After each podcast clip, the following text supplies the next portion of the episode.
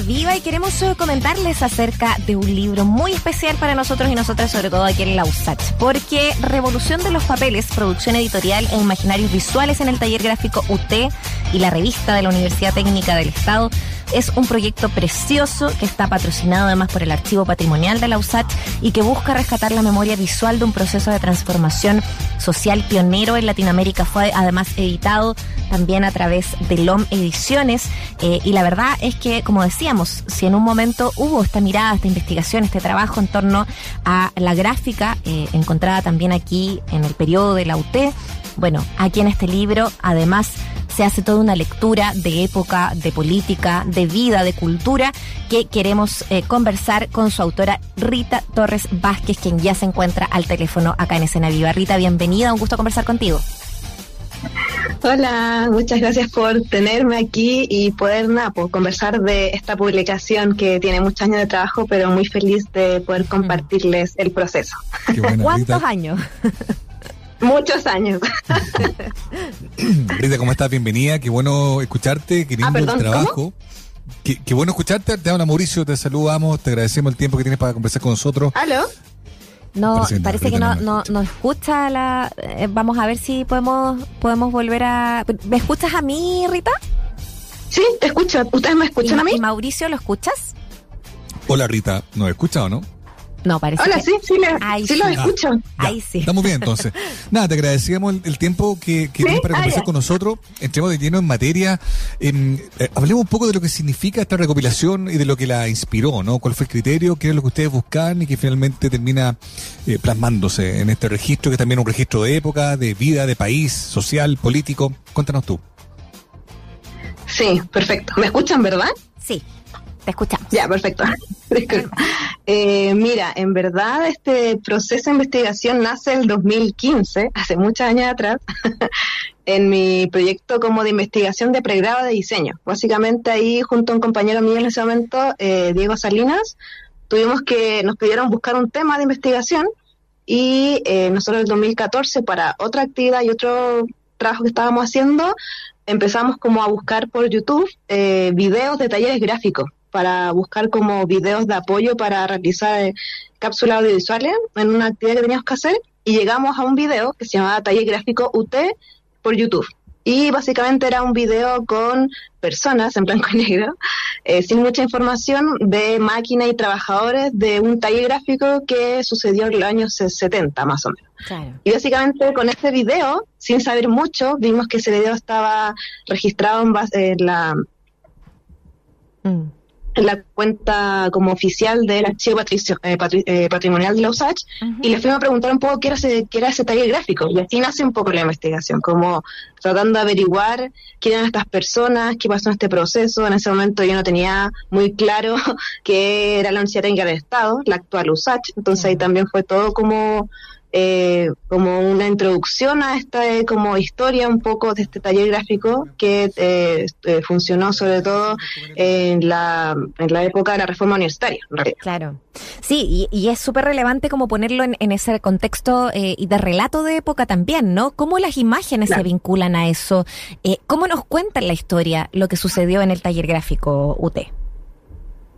Sí, eh, sobre todo como llegamos eh, con el Diego a estos videos, eh, efectivamente nosotros llegamos como a, a, través como de estas grabaciones a las personas que trabajaban ahí. Después cuando fuimos al archivo pudimos observar como todo el trabajo gráfico que había hecho este taller gráfico, que eran como afiches, póster, eh, publicación. Entonces ahí empezamos a ver un poco toda la producción gráfica editorial de este taller gráfico que estaba muy vinculada al movimiento reforma de la UT de ese momento. O sea, cómo eh, la, reforma universitaria fue como difundida y como eh, trabajada en la Universidad Técnica del Estado a través de estos productos gráficos. Entonces eso también fue interesante ver cuáles las discusiones y que se estaba debatiendo en ese momento específicamente. Mm. ¿Y, qué se habla de ese momento? se habla de una... Eso, sí, sí, dale. Disculpa.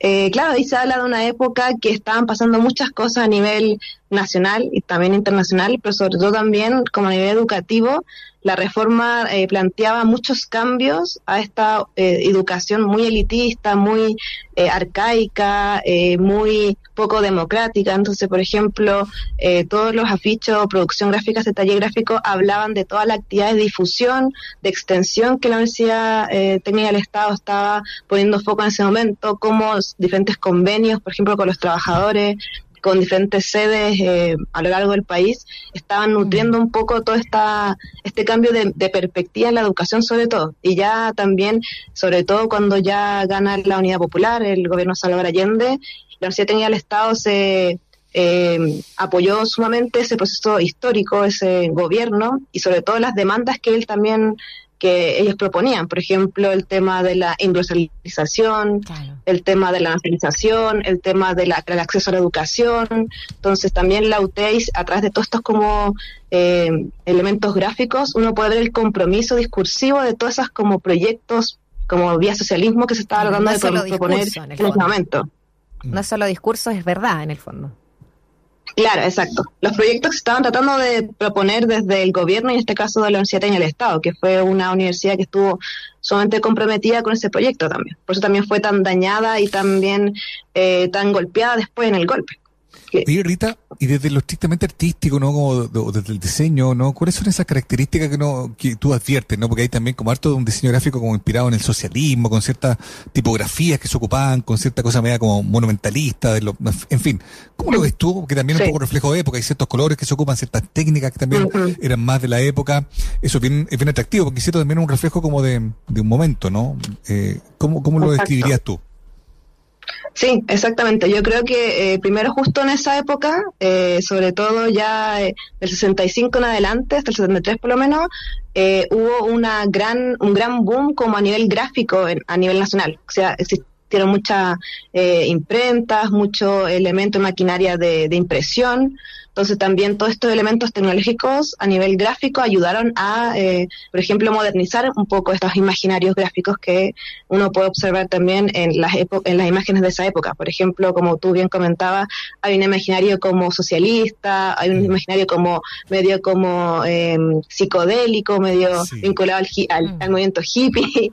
también hay eh, una diversidad de de técnicas también a nivel tipográfico, fotográfico, a nivel de ilustración, por ejemplo, y sobre todo, lo interesante yo creo que de, de ese taller gráfico, sobre todo, es que yo creo que a nivel como eh, propuesta visual, es que como la Universidad de Estado estaba muy vinculada a la industria y sobre todo como la batalla o eh, compromiso con lo tecnológico, con la tecnología, las innovaciones tecnológicas, eh, ellos mismos también proponen un imaginario muy tecnológico. Y ahí, por ejemplo, podemos observar maquinarias, podemos observar como elementos de, de geometrismo abstracto, por ejemplo, que tal vez no se ven otros afiches más vinculados a la UP, por ejemplo, pero yo siento que son muy vinculados al discurso eh, que tenía la misma Universidad Técnica del Estado, que era apoyar esa producción de industria y tecnológica en el país. Entonces ahí también me hace mucho sentido ver como elementos que no siempre aparecen tal vez los afiches más típicos de la Unión Popular, pero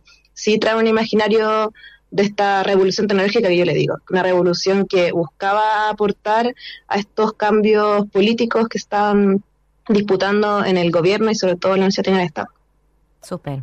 Oye, eh, Rita, bueno, este, este libro tenemos la, la, posibilidad de encontrarlo a través de LOM Ediciones, un trabajo eh, que involucra muchos esfuerzos y como tú nos contabas al comienzo, con, con eh, mucha, mucho entusiasmo vino de muchas partes, también con hartos años de trabajo. Eh, queremos recomendarlo, es un pedacito de nuestra historia, también de la historia de la UT, USAT, así que sin duda eh, es una además una gráfica preciosa que podemos revisar también de la época Revolución de los Papeles. Rita Torres es la autora y te damos las gracias por conversar y compartir de esta experiencia aquí en Escena Viva. Muchas gracias a ustedes por el espacio y eso, pueden encontrarlo en LOM Ediciones y en todas las librerías que accedan a los libros de LOM. Súper, muchas gracias, chao. Gracias, que bien. Que estén bien, gracias.